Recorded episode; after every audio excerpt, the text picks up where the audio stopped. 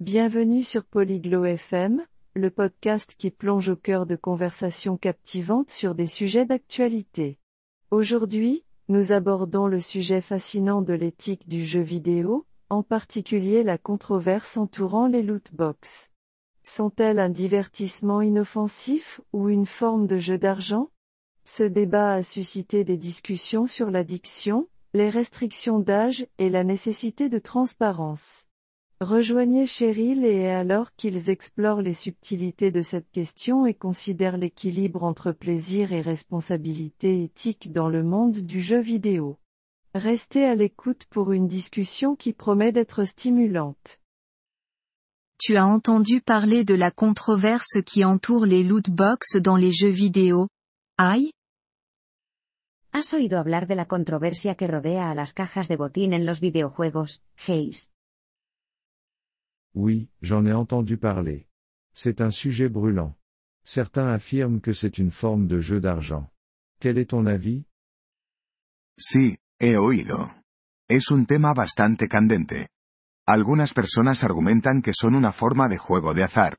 ¿Cuál es tu opinión? Eh bien, je comprends pourquoi ils disent ça. Les joueurs paient souvent de l'argent réel sans savoir ce qu'ils vont recevoir en retour. Pues, entiendo por qué lo dicen. Los jugadores a menudo pagan dinero real sin saber qué van a recibir a cambio. C'est vrai, l'aléatoire est semblable au jeu d'argent. Mais est-ce toujours nocif, ou cela peut-il être juste un élément amusant du jeu Cierto, la aleatoriedad es similar al juego de azar. Pero, ¿es siempre dañino o puede ser simplemente un elemento divertido del juego? C'est une frontière délicate. Pour certains, c'est un divertissement sans danger. Pour d'autres, cela pourrait mener à l'addiction. Je suis particulièrement préoccupé par les jeunes joueurs. Es una línea muy fina. Para algunos es diversión sin daño, para otros, podría conducir a la adicción. Especialmente preocupante es el caso de los jugadores más jóvenes. Je suis d'accord, Cheryl. L'impact sur les plus jeunes est préoccupant.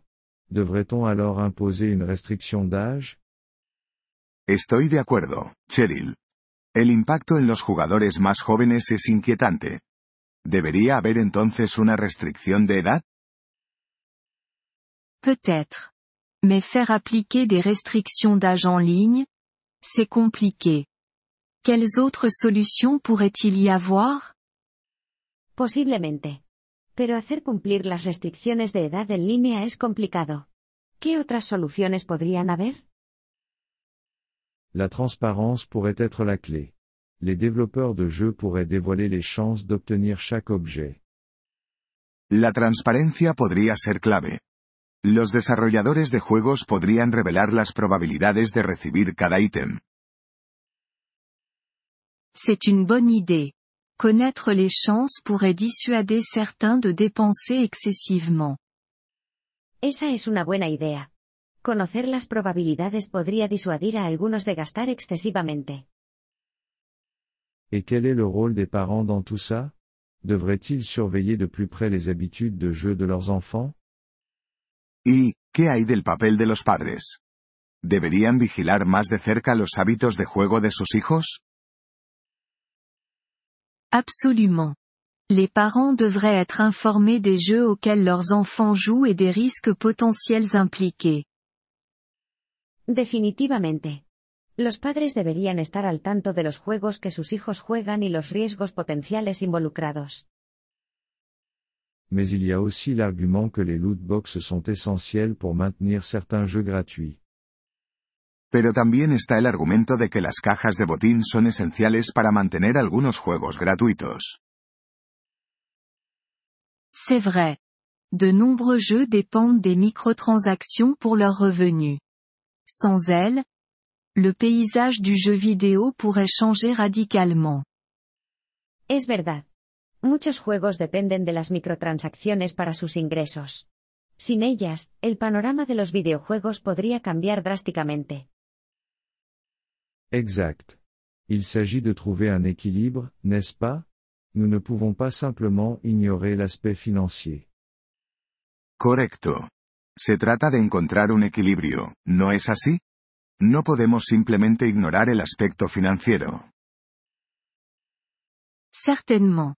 De plus, il devrait y avoir un moyen pour les joueurs de gagner ces récompenses grâce à leurs compétences et efforts dans le jeu. Claro. Además, debería haber una manera de que los jugadores ganen estas recompensas a través de sus habilidades y esfuerzo en el juego. Les récompenses basées sur les compétences seraient plus équitables, mais seraient-elles aussi rentables pour les entreprises de jeu Las recompensas basadas en habilidades serían más justas, pero serían tan rentables para las compañías de juegos? Peut-être pas, mais cela pourrait favoriser un environnement de jeu plus éthique. Tal vez no, pero podría fomentar un entorno de juego más ético. L'éthique dans les jeux vidéo. C'est un vaste sujet. Penses-tu que l'industrie va dans la bonne direction? Ética en los videojuegos. Ese es un tema amplio. ¿Crees que la industria se está moviendo en la dirección correcta? C'est difficile à dire. Certaines entreprises sont plus sensibles aux préoccupations éthiques que d'autres.